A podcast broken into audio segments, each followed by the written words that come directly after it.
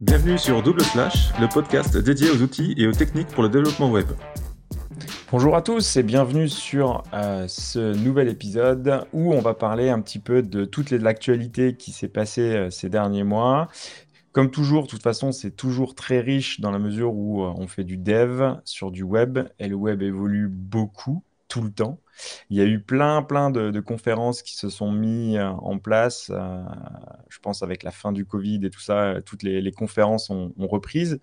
Et donc, euh, on a beaucoup, beaucoup d'informations. Et donc, on va passer un petit peu en revue les points intéressants qui sont sortis ces, ces dernières semaines. Et comme toujours, on va faire ça avec Patrick. Salut Patrick. Salut, salut à tous. Alors, on va attaquer euh, peut-être directement avec les gros, grosses euh, informations des, des, majors, peut-être. Euh, il y a Angular qui sort en version 14. C'est une version majeure. Il y a des gros, gros points. Après, il faut quand même dire que la version 13 était sortie en novembre, 2021. Du coup, là, on est en juin de version 14. Euh, est-ce que c'est un petit step ou, euh, non, bah, Angular, euh, ils ont l'air d'être à peu près tous les six mois sur une version majeure en fait. Alors après, on est... enfin, perso, je suis pas un spécialiste d'Angular, donc j'ai essayé de lire un petit peu les nouveautés d'Angular. J'ai essayé de pas dire trop de bêtises. donc, a priori, il y a des nouveaux, nouveaux systèmes de components standalone qui sont des composants en fait comment dire, qui sont indépendants en fait, autonomes pardon.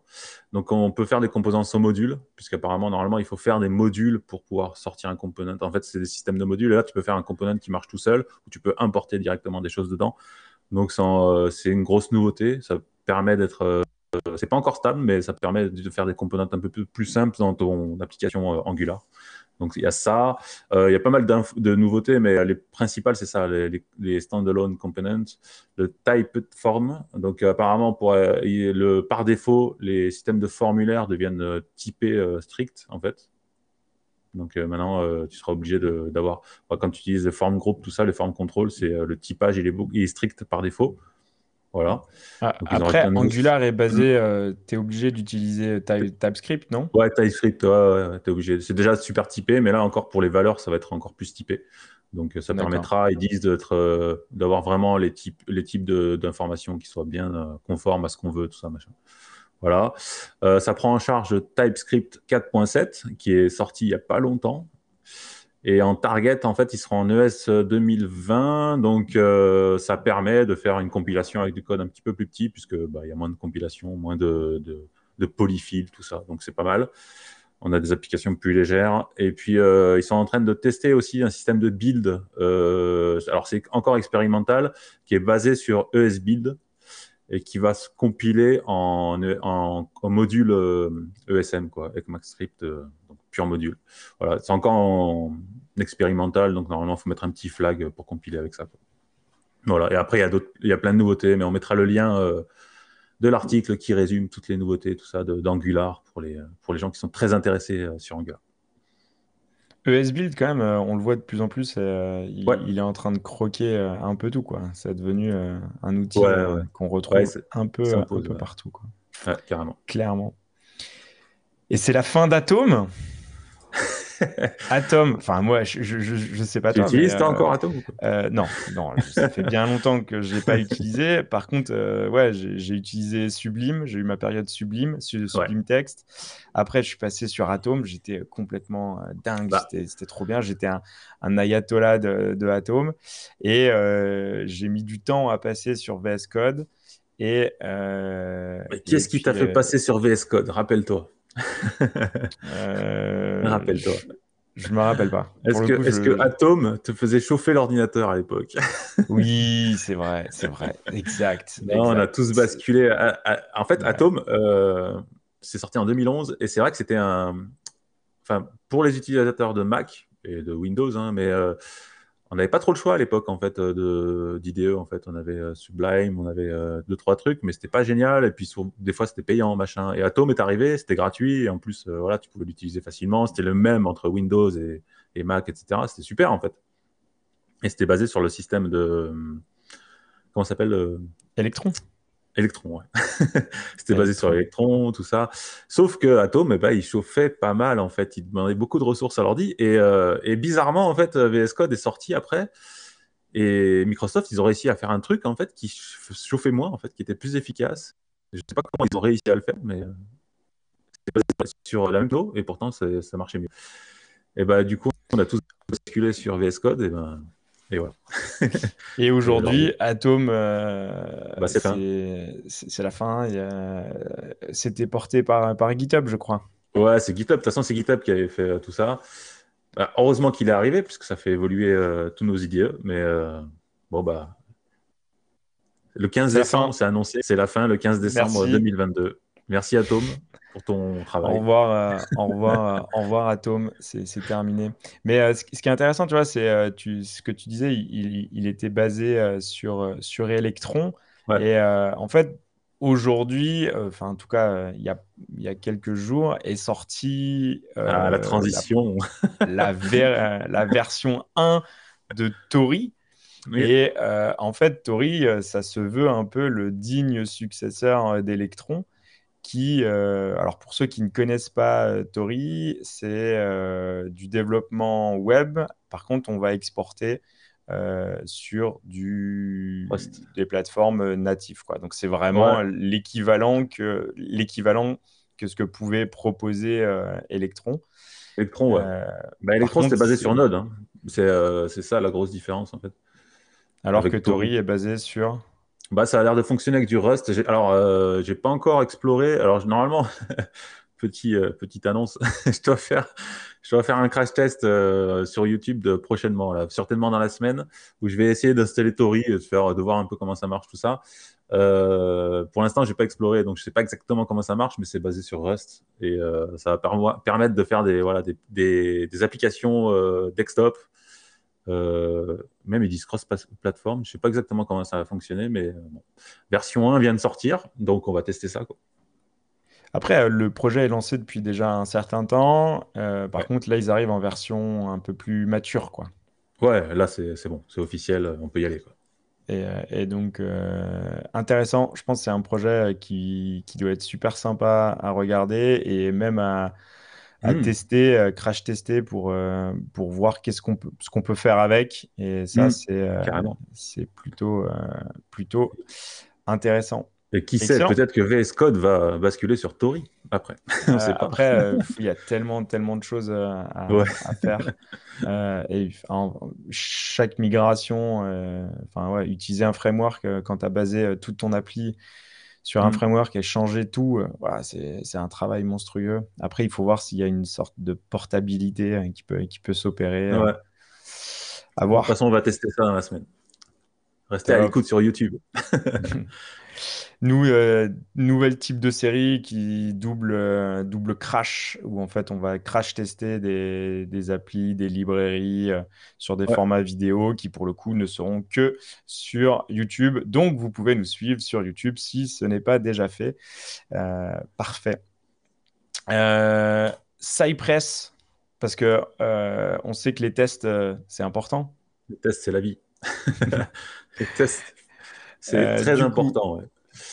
Test euh, version 10 de Cypress. Alors, pour ceux qui ne connaissent pas Cypress, Cypress, euh, à la base, c'est un framework qui nous permet, en fait, c'est une surcouche qui va nous permettre de faire des tests end-to-end. Euh, et donc, on va vraiment tester toute la fonctionnalité, toute la, toutes les, les, features. OK, je vais sur cette page-là. Dans mm. ce champ-là, je vais remplir euh, tel, euh, tel email, tel password, et euh, je vais cliquer sur tel bouton. Et en fait, bah, voilà, on, va écrire ces tests et ça va lancer ces tests automatiquement et on va pouvoir tester. C'est vraiment end-to-end parce qu'en en fait, on, va avoir bah, tout, tout, la, tout, le scope. On peut même tester les, les, requêtes, attendre les requêtes. Bah, ce qu'il faut, ce qu'il faut euh, bien expliquer en test end-to-end et surtout avec Cypress, en fait, c'est que tu as vraiment ton application qui s'affiche et tu as un truc qui se passe, il va aller remplir un champ, etc. C'est vraiment, euh, on teste l'interface, ce que ça fait, ce que ça répond, on peut tester les formulaires, etc. Si le formulaire euh, enregistre bien, etc. C'est vraiment Donc ça. on vient vraiment simuler le comportement On utilisateur. simule quoi. un utilisateur qui va tester un formulaire, qui va se loguer, qui va faire quoi que enfin voilà, changer, se balader dans le site, etc. Et euh, ce qui est vraiment pratique avec Cypress, alors Cypress, il y a deux modes, soit tu peux les écrire euh, à la mano, quoi, tes tests, en disant euh, tu vas remplir tel champ, machin, tout ça, soit tu peux aussi utiliser un système avec la souris pour qu'il crée lui-même le script, en fait, il enregistre, et puis donc c'est vraiment top, quoi. Il y a une version payante, et puis il y a une version que tu peux héberger toi-même, enfin voilà, c'est hyper bien fait. C'est hyper bien fait et les tests sont très faciles à, à- Ouais. à écrire. Après, il y a, il y a des best practices à, à mettre en place, de, de mettre des, des- des éléments spécifiques pour euh, ne pas jouer avec les ID ou les classes. Euh, Voilà, d'aller récupérer un élément particulier, euh, d'injecter en tout cas un, un attribut dans tes balises que tu mets spécifiquement pour Cypress. Et comme ça, bah, tu es agnostique total de de, de, Mm. de ton, petit attribut. euh. Et euh, qu'est-ce que nous offre euh, la version 10 euh, de Eh ben, écoute, il y a pas mal de choses. Euh, déjà, ils ont changé l'interface utilisateur. Donc, ils disent nouvelle UI, UI, donc super. Enfin, voilà, c'est mieux. Plus user-friendly. Quoi. pas encore testé. ouais, plus user-friendly. Euh, Il y a des nouveaux fichiers de config euh, en TypeScript ou en JavaScript. Donc, euh, une petite évolution au niveau de la config. Il y a des migrations. Alors, ils ont fait un système de. Ce qui est, pas... ce qui est bien, ça, c'est qu'il y a une migration automatique des anciennes versions de Cypress à la nouvelle version du 10. Donc, ça, c'est cool. Ok. donc t'as rien à faire. Et, et surtout, surtout, la grosse annonce, c'est les, les components, testing de components. Donc, on peut tester les components séparément, en fait. Euh, voilà, tu vas afficher ton component, tu vas lui faire faire des choses, tout ça, sans forcément afficher toute ta, ton interface complète. Ou tout. Donc, on peut tester indépendamment les components. Et ça, c'est vraiment une super évolution. Donc Parce en que, fait, on va euh, faire du test end-to-end Ouais. euh, pour vraiment euh, toute la globalité de la page, on va dire. Mm. Mais on va pouvoir aussi faire, alors c'est peut-être pas des tests unitaires au sens propre du, du terme, mais des euh, tests euh, dans l'environnement du comp- composant. Donc Ouais. je vais pouvoir faire mes tests spécifiquement, c'est ça? Ouais, de toute façon, après, ça vient vraiment dans la lignée de. De toute façon, aujourd'hui, on développe euh, en, comp- en, en component. hein, C'est comme ça qu'on développe aujourd'hui. Tu vas faire ton component qui va faire tel truc et après, tu l'intègres dans tes pages. De toute façon, on fait vraiment bloc par bloc aujourd'hui.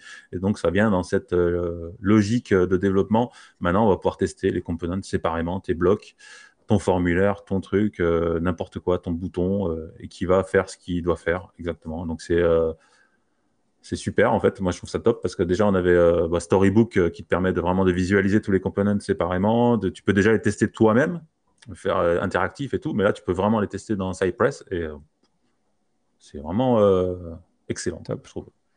À Et tester. quand, et euh, quand tu parles de euh, Storybook, Une transition aujourd'hui. Quand tu parles de Storybook, en fait, euh, il y a eu euh, la, la, la conférence euh, à, euh, de vue à Amsterdam où euh, justement euh, Guillaume Shaw a Mm. parlé et a présenté euh, son l'outil sur lequel il est, en- il est en train de travailler, euh, qui s'appelle Histoire. Mm. Et euh, alors, dans, l'écosystème Vue, ils utilisent beaucoup de, de mots français. Hein. Euh, Ouais, vue, euh, pe- petite vue, euh, histoire, euh, vite. Donc, bon, bah, c'est top, on n'est pas dépaysé. Après, ils, sont, ils sont obligés de, de nous mettre quand même le, la définition de comment tu dois le dire. Tu vois, je trouve ça Ouais, alors drôle. pour nous, c'est facile, mais des fois, pour les Oui. Américains, ça, c'est pas évident. oui, c'est- un petit peu plus euh, compliqué. Mais euh, en fait, euh, bah, c'est c'est quoi Histoire? Euh, Est-ce qu'on est proche du système justement de Storybook? Ouais, ouais, on est, on est, on est, ouais, c'est totalement, la- enfin, c'est quasiment la même chose, en fait, sauf que, bah, comme toujours, Storybook, il a assez décrié, même s'il a beaucoup évolué, en fait, Storybook, et souvent critiqué pour le, poids du bundle final et des fois peut-être un petit peu le temps de build, tout ça, même si en ce moment ils y travaillent et sur la version, euh, la dernière version, la 6.5, je crois, euh, ça s'est vraiment amélioré, ils sont même en train d'intégrer vite dessus, mais tu as toujours, voilà, euh, des, projets, euh, des side projects qui, ressemblent à Storybook et qui essaient de faire la même chose et souvent ils sont un petit peu mieux tout ça. Donc ça, ça fait quand même avancer le schmilblick et ça pousse Storybook à, à faire mieux mais là voilà Histoire c'est un truc qui est très adapté euh, qui voilà qui intègre vite etc et qui est très adapté pour vue et qui a l'air plutôt pas mal donc c'est encore euh, assez récent mais euh, Moi, je l'ai pas testé perso, mais ça me semble prometteur. Guillaume Chaud, il est bien connu pour faire des, des bons, des bons projets, donc je pense que ça doit être sympa. On lui doit beaucoup de choses, c'est clair. Ouais, ouais. Euh, sur tout ce qui est Guillaume Chaud, qui est français de Lyon, je rappelle, à la base. Et, donc, euh, super projet euh, qui, bah, qui rejoint dans, ce qu'on disait tout à l'heure sur justement où on vient écrire toutes les, stories, on vient tester les composants, on vient tout centraliser, on vient développer chaque bloc. Ouais, en fait, en fait, ce que, voilà, à quoi ça sert Storybook rapidement En fait, Storybook, ça permet et histoire, donc du coup, en fait, ça permet, vu qu'on développe nos components séparément, qu'après on les intègre dans les pages, en fait, ça permet d'afficher en fait une sorte de bibliothèque de tous les components. Donc, tu as, une sorte de sidebar euh, à gauche avec ta, ta, liste de components. Tu cliques sur le component, c'est une sorte de menu, et ton component s'affiche et tu peux jouer avec lui. En fait, il est interactif. Euh, donc voilà, si tu as un truc qui doit, où tu dois remplir des champs ou des choses comme ça, ou des boutons qui vont afficher des choses, bah, tu peux cliquer, machin. Et, euh, l'intérêt de tout ça, en fait, c'est surtout euh, quand tu travailles en équipe avec des, designers, avec des chefs de projet, tout ça, bah, c'est, l'intérêt, c'est qu'ils peuvent contrôler le component facilement à travers cette bibliothèque sans devoir lancer le projet, etc. Et pour ça, c'est vraiment top. Voilà. Cool. Un projet à suivre euh, hyper. Ouais, euh, histoire, un projet à suivre. C'est bien, il y a tout un écosystème qui se met en place autour de, de Vue avec des projets assez robustes. Et, euh, il y a vraiment un écosystème qui permet vraiment aux développeurs spécialisés en Vue de, de faire des, des, bonnes choses. Quoi. Cool. Mm. Et quand tu parles de Vue, justement, euh, il y a la version Vue 3 euh, qui est sortie. Euh, yes. Alors, Ça, c'est toi qui vas en parler, ça. Et en fait, ils, ont continu... ils continuent quand même à, faire une évolution sur la version 2.7, donc la, version 2 qui continue en fait à, évoluer. Alors, elle est encore en, elle est sortie en bêta. il y a bah, hier, on est le 20 juin. Et donc, euh, ce, qui est, ce qui est plutôt pas mal, c'est qu'on va retrouver pas mal de fonctionnalités qui sont propres en fait à la version 3. Je pense à la mmh. composition API, je pense euh, au, euh, à l'attribut setup en fait qui, qu'on va injecter directement dans la balise euh, script pour ceux qui font du Vue, qui va bah, nous permettre d'être euh, un petit peu plus concis et vraiment d'utiliser toute la puissance de la mm. composition API avec les, les composables, les use machin qu'on retrouve souvent sur, sur enfin, qui viennent un peu de, de, React et qui sont aujourd'hui adoptés aussi dans l'écosystème Vue. Après, moi, je suis un gros, gros fan de CSS euh, VBind, là. En mm. fait, on va pouvoir binder le CSS. Et, c'est vrai qu'aujourd'hui, on était obligé de faire un peu des, trucs euh, pas toujours, euh, pas très esthétiques à, lire, en tout cas. Et là, le fait d'avoir, de, de, pouvoir injecter des variables dans notre CSS, dans la partie script de notre composant, parce que pour pour expliquer très très vite fait, euh, en, React, on va avoir du CSS et du HTML et du JS qui va être un petit peu plus euh, tout mélangé, sur, mhm. euh, alors que sur Vue, on va dire ça. tu vois, je, suis super calme et gentil. Hein, Attention. alors que dans Vue, on va vraiment avoir trois parties distinctes, la partie template, la partie script et la partie style. Mm. ce qui amène vraiment une séparation. Par contre, euh, passer de, du template au script, euh, ça passait plutôt bien. Par contre, du script au, style, justement, euh, c'était un petit peu plus compliqué. Donc, on était obligé de faire du style avec dans le template. Enfin, voilà, on, arrivait toujours à faire quelque chose. Mm. Le fait d'avoir maintenant avoir cette fonctionnalité-là, ça amène une grande, grande, grande liberté et justement faire des choses un petit, peu, plus, euh, un petit peu plus propre. Et donc, c'est euh, top. C'est top. Alors, c'est encore. C'est en bêta hein, encore, donc il faut pas. Ouais, c'est en bêta, mais c'est génial quoi. Parce que pour euh, tu prends les projets qui sont des gros projets aujourd'hui qui sont développés avec Vue 2, les mecs ils savent pas est-ce qu'on passe au 3 machin tout ça, bah bah non, peut-être qu'avec la 2.7 bah pas besoin, tu peux faire évoluer ton projet et Exactement. Et, et, et, je pense que c'est un super tremplin pour, euh, pour passer en fait de manière euh, vraiment hyper progressive mmh. à justement à la V3 où, en fait, le, gros schisme, mais même qu'il y a eu dans la communauté, c'est que, OK, on a tout fait en option API, et mmh. maintenant, on, Vue 3 nous demande la composition API, et donc, eh ben, il faut réécrire beaucoup de choses. Mmh. Euh, même si dans la partie de, Vue 3, on peut continuer à utiliser l'option. Euh, par contre, bah oui, sur des vieux projets, euh, on peut faire une migration progressive. Quoi. Donc, ça me paraît plutôt, plutôt intéressant. Non, et, et, donc, c'est plutôt pas mal ce qui nous permet d'utiliser les nouvelles euh, fonctionnalités. C'est super de voir que, que, la 2 est maintenue. Euh, ça, donne, euh, voilà, ça donne encore confiance pour les projets qui sont en 2. Et puis surtout, je pense à un truc tout bête, mais tu vois, tu as des devs qui bossent sur la 3, par exemple, en ce moment. Et puis tu dois revenir sur un projet en vue 2, tu vois, et ça te fait bizarre, en fait. D'un coup, tu dois régresser en quelque sorte. Donc si tu arrives à refaire un petit peu la composition API, tout ça, sur la version 2.7, tu vas pouvoir faire. Euh, tu auras moins de, de, choc quand tu vas passer d'un projet à l'autre, en fait. Ouais, bien sûr. Bien sûr. Carrément.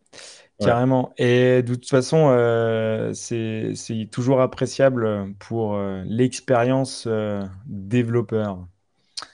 L'expérience développeur, ah, on parle de Fastify, on, va parler de Fastify DX, DX, la développeur euh, expérience. Euh, qui, euh, est-ce que tu peux nous parler justement de Fastify DX Ouais, alors Fastify, euh, ouais, en fait, Fastify DX, en fait, c'est un, c'est un adapteur. toi, tu connais très bien Fastify parce que tu l'utilises. Donc, c'est un adapteur, en fait, qui se met sur Fastify. Donc, Fastify, qui est un serveur Node euh, du type, euh, enfin, équivalent pas dire de bêtises, mais c'est pas vraiment équivalent, mais Express ou des choses comme ça, pour faire un petit peu savoir à quoi ça sert. C'est le successeur, c'est le successeur ouais, voilà. Arrêtez d'utiliser Express, mais... utilisez Fastify. Voilà, c'est dit. Fastify, c'est ultra rapide. Enfin voilà, il n'y a pas d'équivalent avec Express, mais ça fait c'est un serveur, serveur Node. voilà. Fastify, c'est top, utilisez-le. Et donc, c'est basé sur euh, des plugins et des adaptateurs, machin, que tu utilises, voilà, que tu rajoutes sur Fastify. Et donc, il y a un, adaptateur euh, pour faire du rendu euh, serveur de React, donc qui fonctionne un peu comme Next, tout ça. Donc, il va te rendre ton application sur le serveur qui va te la renvoyer. Et euh, voilà, c'est assez récent encore. Euh, le truc, c'est que c'est hyper light en fait. C'est, euh, je crois que c'est moins d'un kilo-octet, je crois, le corps. C'est vraiment très très petit. Et après, tu fais ton application classique. Il y a un exemple hein, sur, le, sur la doc. Et voilà. On mettra en commentaire. Donc pour faire des, des serveurs Fastify qui renvoient de la web app React, ça peut être pas mal à suivre. Quoi. Et, donc, c'est ça, par contre, ça vient en frontal direct avec euh, Next, on est d'accord? Bah, à voir, à voir, parce que bon, et voilà, ils utilisent des, des outils euh, post-CSS, une CSS, Valtio, là, pour euh, tout ce qui est SSR et tout, mais à voir. Parce que Next, c'est quand même, il y a un comme Next, il y a un écosystème quand même qui est vraiment complet. Donc, à voir s'il y a l'équivalent. Mais après, ça dépend du projet aussi. Peut-être sur un projet où tu n'as peut-être pas besoin d'énormément de fonctionnalités, bah, ça peut faire l'affaire. Et surtout, c'est hyper, hyper, light et puis c'est et Fastify est très rapide, donc ça peut vraiment être euh, pas mal.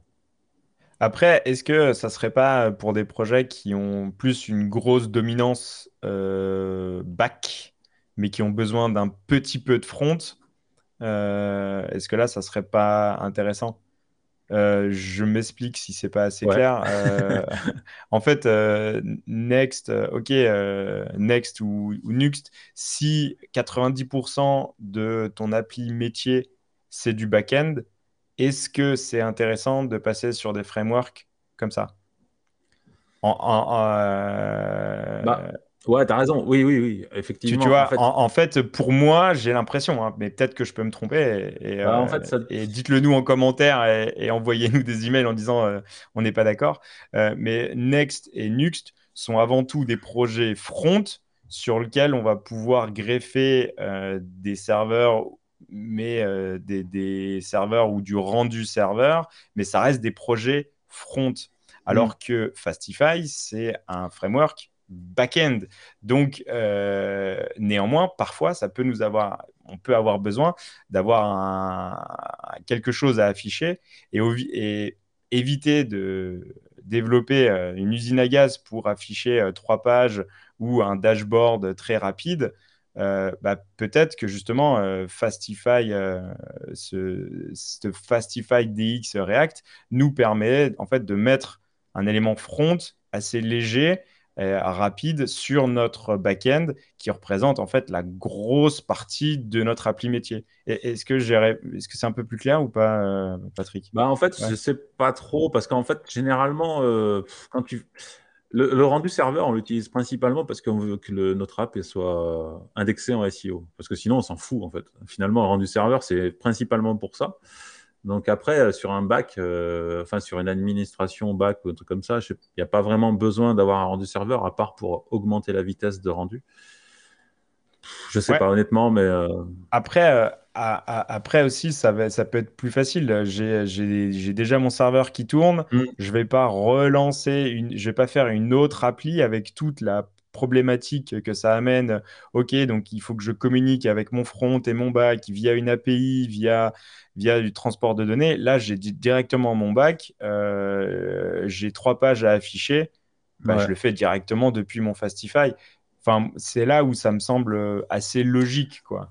Euh, comme tout, je pense que c'est une bonne alternative. Euh, c'est vrai que Next, après, tu as des fonctionnalités, des features comme le, Static Regeneration ou des trucs comme ça, où Peut-être effectivement, si tu as besoin de faire un site avec quatre pages euh, en type web app et que tu n'as pas besoin d'avoir tous ces systèmes de régénération statique, tout ça, et que tu veux vraiment un truc qui crache euh, rapidement, ça peut être pas mal en fait. Tu vas, tu vas te sortir ton app, euh, elle va te la rendre serveur hyper rapidement. Le cache, tu t'en fous, c'est assez simple comme application, par exemple. Ouais, après, je pense que c'est comme tout. Il n'y a pas d'outil baguette magique. Je pense qu'il faut bien définir le, bien définir le, scope, le scope du projet. Mm. Mais moi, ce que je vois, c'est surtout, OK, c'est ton projet, il est avant tout back. Je vais faire euh, du calcul de rendu, je vais faire euh, la génération de. Enfin, ton projet, il est avant tout back-end et tu as mm. besoin euh, d'afficher des choses, bon, bah, tu vas pas redévelopper une autre appli à côté. Tu vas le faire directement depuis, euh, depuis Fastify avec ton rendu. Oui, et, ouais, ouais. si tu fais une API là Fastify, où ça tu peux rajouter ton interface. Oui, c'est sûr, tu peux rajouter ton interface directement dans ton app. Euh, si tu regardes avec ton super outil, là, ton petit plugin que tu as à gauche, tu verras qu'il y a Fastify DX React, mais il y a aussi Fastify DX Solid, Svelte et Vue à gauche. Euh, Dans la colonne de gauche. ah oui, ok. Euh, alors c'est une petite extension euh, pour ceux qui, qui ne voient pas sur, sur, sur YouTube. En fait, c'est une extension qu'on installe sur VS Code qui nous permet en fait d'avoir un menu sur notre gauche de GitHub et dans les projets dans lesquels on navigue, on a une navigation verticale. Ça s'appelle Octotree et je vous invite fortement à l'utiliser parce que c'est vraiment bien. Et donc, le Fastify DX React, mais il y a la même chose pour Solid, il y a la même chose pour Svelte. Je pense Svelte, il serait. Ah, ok. Pas encore fait. Hein. Pas encore fait. Ok. Un peu vide pour l'instant. Et, euh, vu. Ah, vu, il y a quelque chose. vu, vu c'est en place. Ouais. Euh, et euh, ok. Donc il existe pour Vue, pour React pour l'instant, et la suite arrive ok. Excellent, excellent. Donc, euh, framework, enfin front-end, front-end agnostique, comme on dit. Ouais, de plus en plus. Parfait, parfait. Allez, comme on parle de framework, on va parler euh, d'un nouveau framework. Alors, allez, on est parti dans, dans la hype euh, du nouveau framework. Next Generation Framework. Par contre, lui, il est basé sur Deno, mm. euh, donc qui est l'équipe de une grosse partie de, de, de, l'équipe de Node a créé euh, ce nouveau euh, rendu serveur, mm. ce nouveau runtime. Et donc, qu'est-ce qu'amène ce nouveau framework Fresh? Ouais, il faut rappeler que Deno, en fait, c'est c'est du rendu serveur JavaScript, mais en fait, c'est si tu veux, ça remplace Node. Il hein. faut bien on n'est pas comme Fastify où qui est un système de serveur pour euh, Node. Là, on est carrément, ça remplace Node. Hein. C'est une, runtime en fait euh, JavaScript qui permet en plus de substitution et qui permet en plus d'utiliser des TypeScript directement. et qu'il compile à la volée et puis qui va, qui va le faire fonctionner sur ton serveur.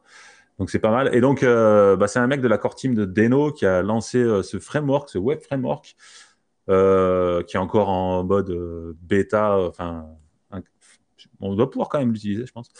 Et il y a pas mal de features qui sont intéressantes.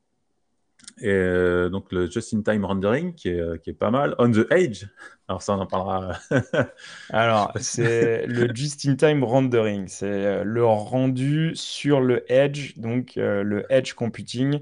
Attention, trigger, spoiler alert, on va justement on va faire un épisode sur le edge computing parce qu'on voit ça un petit peu popper partout et on va faire un épisode dessus pour répondre à la question c'est quoi le mm. edge computing? Pourquoi c'est intéressant? Et, euh, et, pourquoi en fait c'est mis en première liste, euh, en fait en, en, première position de la liste? Euh, ok. Alors, c'est quoi ça, le Island Based Client Hydratation? Alors c'est le système de comment Astro. En fait, c'est Astro qui avait lancé ça c'est un système de, on appelle ça un système de, deal en fait. Euh, comment ça fonctionne en fait? C'est que, en fait, au lieu de cracher, si tu prends Next ou Next, ils vont te renvoyer une web app complète. Donc ta page, en fait, ce sera une web app avec du Vue, du React, ce que tu veux. Et en fait, le système de deal, d'Island, en fait, c'est différent. C'est qu'en fait, il va te renvoyer une page HTML.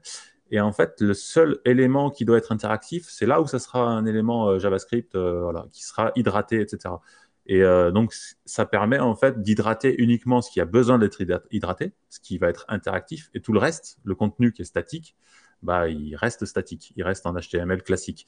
Et ce qui permet d'avoir euh, un chargement extrêmement rapide de la page, puisqu'il n'y a pas besoin d'hydratation, il n'y a pas cette étape d'hydratation de toute la page. Ok, et c'est pour ça qu'en bas, ils disent, euh, enfin, sur la ligne du bas, zéro runtime overload. Donc, en fait, ils n'envoient pas de JavaScript à part sur, mm. euh, sur ces, ces, espèces de composants qui ont besoin de, cette réhydratation. C'est exactement le même système qu'Astro et euh, petit à petit, ils s'y mettent un peu tous. Et il y a d'ailleurs euh, même Eleventy, je crois qu'ils sont en train de travailler dessus. en fait, par défaut, il n'y a pas de JavaScript. En fait, il va te renvoyer du HTML. Et si éventuellement tu as un élément qui est interactif, on prend toujours l'exemple du formulaire ou des choses comme ça, et eh ben c'est à ce moment-là qu'il va aller l'hydrater avec du JavaScript et le faire fonctionner. Et en plus, ce qui est très fort dans ces systèmes-là, alors je ne sais pas s'ils le font sur celui-là, mais sur Astro, ça marche, c'est qu'on peut faire euh, une hydratation et donc un téléchargement des dépendances JavaScript au moment où le component est visible, en fait. Donc c'est encore plus fort que c'est vraiment extrêmement euh, puissant parce que ça veut dire que par défaut, ta page, elle n'a aucun JavaScript, hyper rapide. Et c'est au moment où le component est visible que ça devient euh, interactif et qui charge le JavaScript. Donc très très puissant en fait, ils sont en train de prendre toutes les meilleures pratiques et le mec, il a fait un, framework avec ça. Quoi. Ok, excellent. Hmm. Après, euh, là, je vois, c'est euh, ça use, euh, ça use, non, ça utilise Preact. Est-ce que tu peux nous dire c'est quoi Preact? Alors Preact, c'est alors Preact, c'est une librairie de équivalente à React, mais qui est extrêmement légère. Et euh, après, la syntaxe est très proche de React. Il y a quelques différences, mais dans l'ensemble, c'est pareil. Il y a du JSX, pareil. Et pourquoi c'est hyper light? En fait, tout simplement parce que Preact, ils ont fait euh, le choix d'être rendu uniquement sur le web. Ce qui fait, alors que React, il est utilisable dans, plein de, cas de figure, que ça peut être sur euh, mobile, sur une télé, etc. ce qu'il faut savoir, c'est que dans React, en fait, ils ont synthétisé en fait tous les événements. Euh, le on-click, par exemple, c'est pas le on-click de la page web. C'est un on-click qui est euh, dans React et qui va appeler en fonction de la, de la plateforme où il est. Et tout ça, ça une fait. Sorte de, une sorte de proxy, on pourrait dire. Ouais, c'est ça, en fait. En fait, euh, il y a des events qui sont vraiment propres à React. C'est pas les events naturels de la, de la page web, en fait. C'est pas ton document. Ouais, c'est pas les... Et donc, ils ont ils ont fait tous ces systèmes d'événements, ils les ont fait euh, pour que ça s'adapte aux différentes plateformes. Et tout ça, ça fait que React, bah, forcément, il est un petit peu plus lourd. Et Preact, en fait, bah, eux, par contre, ils utilisent des systèmes de natifs, quoi, par défaut, en fait, puisqu'il fait que du web. Donc, ce qui fait qu'il est hyper light. Et euh, Preact est vraiment très, très, très, très léger euh, de base. Et, pour ça, il est assez puissant, quoi. Et après, tout est très proche de, de React. Hein. Au niveau écriture, tout ça, c'est vraiment.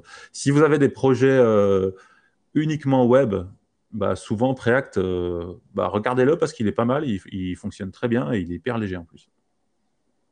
Tu vois, on, voit un exemple, on voit bien du GSX, tout ça, c'est tout pareil en fait. Ok, hmm. parfait. Donc, Fresh, qui est le framework basé sur, sur Dino. Qui prend, qui prend, et qui prend TypeScript par défaut aussi. D'accord. Ok. Ouais, il faudrait, il faudra tester. Euh, il, faudra il semble pas mal. Hein. Mm. Tout ça, ouais. On continue un peu euh, dans, dans l'histoire des euh, frameworks. Redwood 2.0, il, est sorti la, la première version il n'y a, a, pas longtemps. On en avait parlé. Et eh ben, justement. ok.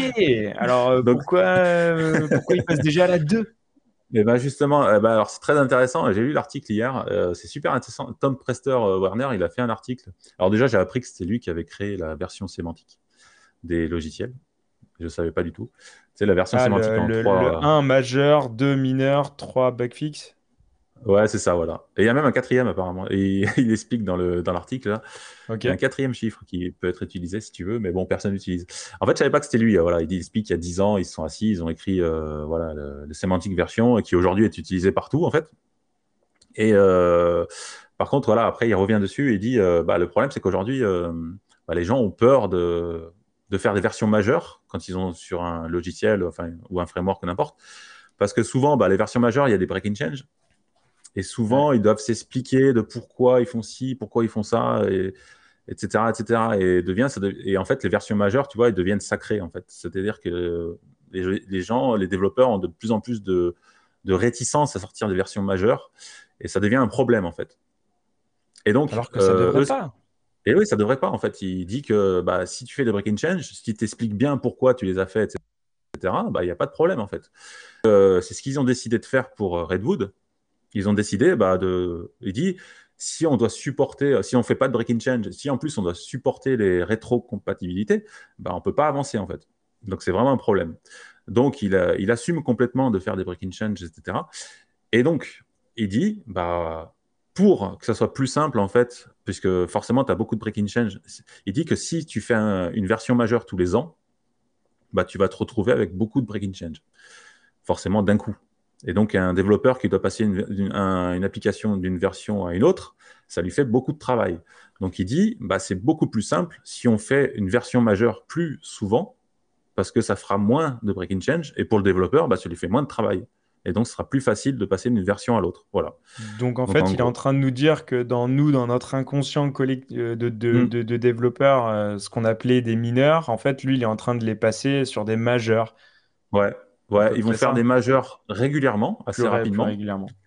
Avec éventuellement des choses qui seront cassées, mais comme il n'y en aura pas beaucoup, bah, tu n'auras pas un énorme travail pour faire passer d'une version à l'autre. Assumer, quoi. On assume. C'est assumer. on va bah, péter, on va tout On est obligé de faire ça, sinon on ne peut pas avancer, quoi. Voilà. Ok. Euh, là, je vois, je vois Announcing euh, Redwood 1 le 4 avril 2002. On est en juin, ils font la version 2, quoi. Donc, ouais, pour le coup, ils y vont, quoi.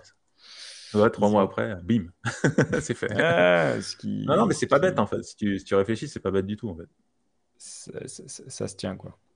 Ouais, ça se tient, ouais. Donc, euh, est-ce que les autres vont suivre? Je sais pas. mais on verra. Et, du coup, en version majeure, euh, bah, il y a WordPress qui est passé en 6. Yes. Alors, on va parler un petit peu de WordPress. Euh, on n'en parle pas souvent. Et on fera peut-être un épisode spécial sur euh, Gutenberg prochainement pour en parler un peu plus. Euh, donc la version 6.0 est sortie euh, bah, le 24 mai 2022. Donc hmm, eux, par contre, ils continuent à suivre le, système de versionning majeur tous les, c'est à peu près tous les ans qui sort une version majeure, je crois. Même si ça, s'accélère un petit peu ces derniers temps. Eux, ils ont vraiment un calendrier. alors, ce qui est bien sur, sur WordPress, c'est que c'est tout est assez structuré. C'est un bon, e-, alors franchement, c'est un super bon exemple WordPress euh, de projet open source au niveau de la structuration, etc., de la documentation, des, contributeurs et tout. Tout est vraiment bien fait, tout est clean. Enfin voilà, il y a vraiment, euh, c'est un beau projet à suivre si vous vous intéressez à l'open source. De ce côté-là, c'est vraiment top. Euh, et donc la version 6, en fait, c'est une version majeure, mais qui casse pas grand-chose, en fait. En fait, ce qu'ils font maintenant, c'est que petit à petit, les dernières versions en 5.9, en fait, en fait, ils incluent des choses qui, qui, qui, cassent un petit peu voilà, au fur et à mesure des mineurs. Ce qui fait que bah, si ta 5.9 fonctionnait, tu passes à la 6, normalement, il n'y a pas trop de soucis. En fait, tu vois, ils y vont progressivement. Donc, c'est pas mal. C'est une autre façon de faire, tu vois.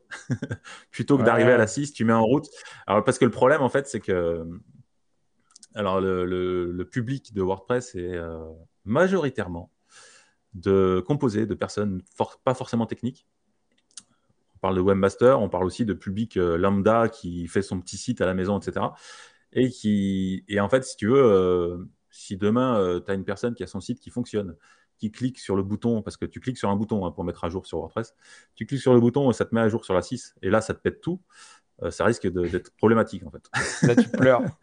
là, tu pleures, et surtout si tu connais rien, et là, c'est oh, secours, sauvez-moi, mon site, il est cassé. Et voilà. Donc, c'est pour ça qu'ils y vont un petit, un petit peu plus progressivement pour ce public-là en fait. Après, euh, c'est aussi basé sur la communauté. Justement, ils doivent très bien connaître leur, leur communauté. De toute façon, ah WordPress est utilisé partout, partout. Donc, euh, ils peuvent pas sortir des trucs. Des... En fait, je pense pas qu'ils puissent tenir une politique aussi agressive que peut faire euh, Redwood en mode nous on fait des breaking change et on pète tout et on s'en fout quoi. Je pense que la, la, le public qui a, qui a en face et les utilisateurs et euh, les, parties prenantes de, de, de, la communauté, comme tu l'as dit, ouais, je pense sont un petit peu moins tech-friendly et, et, euh, et donc euh, c'est un peu plus difficile. Du coup, il faut la, il faut manœuvrer. tu es obligé d'y aller doucement. Ouais, es obligé d'aller doucement. Plus et subtil, quoi. La communauté est gigantesque. Enfin, il faut le savoir. Hein, la communauté est gigantesque et il est énormément utilisé. ils annoncent les 40% du web. 40% des sites web, c'est du WordPress. Donc, il faut quand même pas le négliger. Et puis, et en plus, ils ont une politique de rétrocompatibilité. Donc, ils vont très loin dans la rétrocompatibilité. Donc, euh, souvent, ils prennent en charge et ils mettent à jour, si tu as des, problèmes de sécurité, ils vont te mettre à jour les, versions euh, antérieures, en fait. Jusqu'à là. Alors là, ils vont réduire parce, qu'ils vont, parce que ça leur fait trop de travail, mais ils vont descendre jusqu'à la 4.9, je crois, un truc comme ça. Donc, ça fait quand même euh, des années en arrière. Et ils vont te patcher, en fait, ces versions-là. Donc, il faut quand même se rendre compte du travail que ça donne. Euh, bon, bref. la version 4.6, euh, la version 6, pardon, je sais plus où j'en suis. Euh, donc, il faut savoir que dans les dernières versions, la majorité des évolutions, elles concernent Gutenberg. En fait, Gutenberg est, en train de devenir le, corps de WordPress. En. C'est-à-dire, l'éditeur prend de plus en plus d'ampleur et euh, devient euh, principalement. En fait, le Gutenberg va devenir l'admin complète de, WordPress. En fait, Qu'est-ce que c'est Gutenberg? C'est un système d'édition de pages et bientôt de sites euh, directement dans ton navigateur à l'image de ce qu'on peut voir. Tu prends des blocs, tu les mets sur ta page, machin, tu les déplaces, etc. Et, c'est la nouvelle version de mmh. What You See is What You Get? C'est exactement ça. Et euh, en fait, ça va tout à fait dans le, dans, la, dans le développement de components, de blocs, etc. Donc, ils sont partis là-dessus sur la version 5. Donc, ça fait quand même plusieurs, un moment qu'ils travaillent dessus. L'équipe de dev est, est, excellente, franchement. Donc, tout est basé sur React. Et, euh, et l'outil est vraiment bien fait. Et il évolue au fil des versions. Et euh, franchement, moi, je suis bluffé par le travail de l'équipe de dev. Euh, euh, Patrick, il faut que tu nous fasses un épisode Gutenberg, React, tout ça, pour que tu nous expliques toutes les subtilités, où est-ce qu'on ah, trouve les ressources, tout ça, tout ça. Honnêtement, c'est le truc est vraiment top. Et donc, bah, on fera un épisode spécial. Je vais pas m'étendre là-dessus, mais voilà, la version 6, en fait, c'est euh, l'arrivée du full site editing, donc le FSE, comme on dit. Le full site editing, ça va permettre d'éditer complètement le site. Là, ce sera plus que les, ce sera pas les pages, ce sera complètement le site. Donc, ton header, ton, ta navigation, ton footer, tout ça. Donc, tu vas pouvoir monter ton site, en fait, euh, comme ça. Comme on peut le faire dans, certains euh, CMS online qu'on utilise pour la Jamstack, en fait, où tu vas faire tes headers, machin, tout ça. Voilà, c'est un peu le même système. Et donc, petit à petit, c'est encore en version bêta, mais ça arrive. Et les features arrivent petit à petit. Et donc, euh, c'est ça, c'est l'évolution du FSE. Euh, les patterns, en fait, alors pour ceux qui font un petit peu de WordPress, on a des blocs dans le Gutenberg et on a aussi des patterns. Des patterns, c'est quoi? C'est comme un component que tu utiliserais dans ton application avec euh, un titre, un texte, un bouton. Voilà. Ça, c'est un pattern. Et en fait, ils ont rendu encore plus puissant les systèmes de patterns où tu peux tout simplement faire un pattern dans un fichier, tu mets dans le dossier pattern de ton thème et il va les trouver automatiquement. Et à partir de là, tu peux l'utiliser dans Gutenberg. Il y a plein de choses comme ça qui sont rajoutées et aujourd'hui, ça devient vraiment un plaisir de développer avec. C'est hyper simple. Et il travaille aussi pour le full site editing sur un fichier qui s'appelle le team.json où tu, euh, tu peux euh, vraiment contrôler tous les blocs de Gutenberg, tout ça, via un fichier, euh, lui définir les fonctionnalités, si la police, etc., si telle fonctionnalité, s'il peut être aligné à droite, à gauche. Patrick, Patrick. ouais, je vais trop loin. Ouais, tu vas trop loin. Et en fait, c'est super intéressant. Et, moi, je pense vraiment que ouais, ça, ça, ça, mériterait vraiment un épisode parce que tu vois, à chaque fois qu'on discute entre nous, euh, tu, tu, tu, me le dis euh, que WordPress a, a, vachement évolué, que justement le, le, le, Gutenberg a amené une, une véritable révolution et, mm. euh, et, et, on est passé vraiment à, à, autre chose. Quoi. Et, et, je pense que ça serait intéressant qu'on fasse un épisode là-dessus. Cool, top, top, top. Euh, bah écoute, je crois qu'on a fait un peu le tour euh, de, euh, des, infos qu'on a. Alors évidemment, il y en a beaucoup, beaucoup. Par contre, on a oublié une qui est monstrueuse. C'est la fin d'Internet Explorer. Ça y est, ça y est. J'ai pas les cotillons et tout là. c'est fini, ça y est. Ouais, c'est officiel. c'est terminé. Donc ça, ça par contre, c'est vraiment une super bonne nouvelle. On a pu, on a pu à, se fader ça. Bon après, euh, il y, bah, y, en a qui ont la chance de pas être. Euh, il y en a certains qui ont la chance de pas avoir eu à, prendre en compte Explorer 11. Ça dépend en fait de ta cible, mais alors, euh, par contre, quand tu as des clients business, des entreprises, des choses comme ça, il y avait souvent, on te disait non, mais moi, ma, j'ai des gens qui utilisent Explorer 11 dans l'entreprise, donc il faut que ça marche sur Explorer 11. Et, là, puis, euh, on a cette contrainte-là et on ne peut pas faire autrement parce qu'on ne peut pas passer sur autre chose. C'est la contrainte et, tu, et, tu, joues avec. Et là, c'était polyfile sur polyfile, c'était vraiment la, misère. Quoi. Et bon. Donc ça va vraiment. Euh, c'est fini. Euh, fini. Microsoft ne supporte plus Explorer 11, c'est fini. ceux qui l'utilisent, bah, tant pis pour vous. Et et puis nous non plus, on ne va plus supporter de toute façon. de toute façon, on le supporte déjà. Mais, ouais, nous, ça fait longtemps qu'on ne le supporte plus. Euh, donc, euh, ok. Cool. Non, non, c'est. Eh ben, ouais. Parfait. Ouais, je voulais rajouter. En fait, c'est, euh, c'est, en fait aujourd'hui, on a quand même des navigateurs Chrome, Safari et Gecko, je crois, Firefox. Ouais, Edge qui est sur Chromium. Et, et, là, ça va dans le bon sens. En fait, tous les navigateurs, ils évoluent assez rapidement, etc. Et ça, c'est top, quoi. Franchement. Bah, ça nous facilite quand même vachement, vachement la vie. Ouais, grave. Cool. Eh bien, écoute, euh, merci Patrick. Merci à tous d'être restés euh, jusqu'au bout euh, de l'épisode. Pensez à discuter, à parler de double slash autour de vous, nous mettre des petites pouces, des petits commentaires. si vous, si vous voulez réagir, laissez des commentaires. C'est quoi les prochains épisodes?